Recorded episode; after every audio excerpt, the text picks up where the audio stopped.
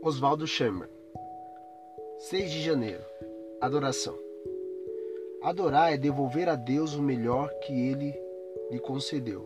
Portanto, tenha cuidado com o que você faz com o melhor que possui. Sempre que você receber uma bênção do Senhor, devolva-lhe como oferta de amor. Dedique um tempo de meditação diante de Deus e lhe ofereça essa mesma oferta de amor com um ato de adoração voluntária. Se você agir de modo mesquinho, a oferta apodrecerá, como aconteceu com o maná retido no deserto. Êxodo 16, 20. Deus jamais permitirá que você acumule uma bênção espiritual exclusivamente para o seu uso e benefício. Ela deve ser devolvida a Ele, e desse modo ele poderá abençoar muitos outros também. Betel é o símbolo da comunhão com Deus. A cidade de Ai simboliza a atitude mundana.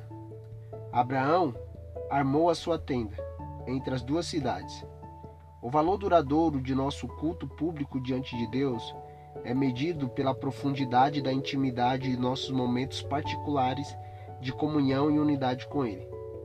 Apressar-se desesperadamente apenas para cumprir um ritual de louvor é uma atitude sempre errada. Há sempre muito tempo à disposição para a verdadeira adoração a Deus. Separar dias para meditação e louvor pode ser uma armadilha, a qual nos devia dar a verdadeira necessidade de termos um tempo diário de reflexão em silêncio perante Deus. Essa é a razão pela qual devemos amar nossas tendas, onde sempre poderemos ter o nosso tempo silencioso com Ele.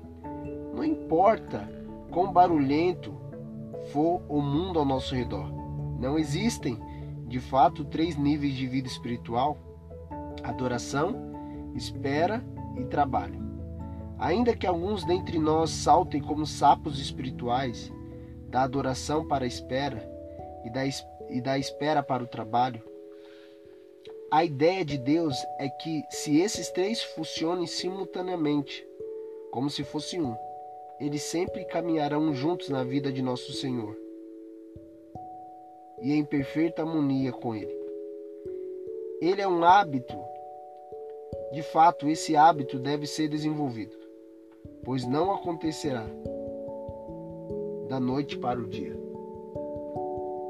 Passando dali para o monte a oriente de Betel, armou sua tenda, ficando Betel ao ocidente e Ai ao oriente. Ali edificou um altar ao Senhor e invocou o nome do Senhor. Gênesis 12, 8.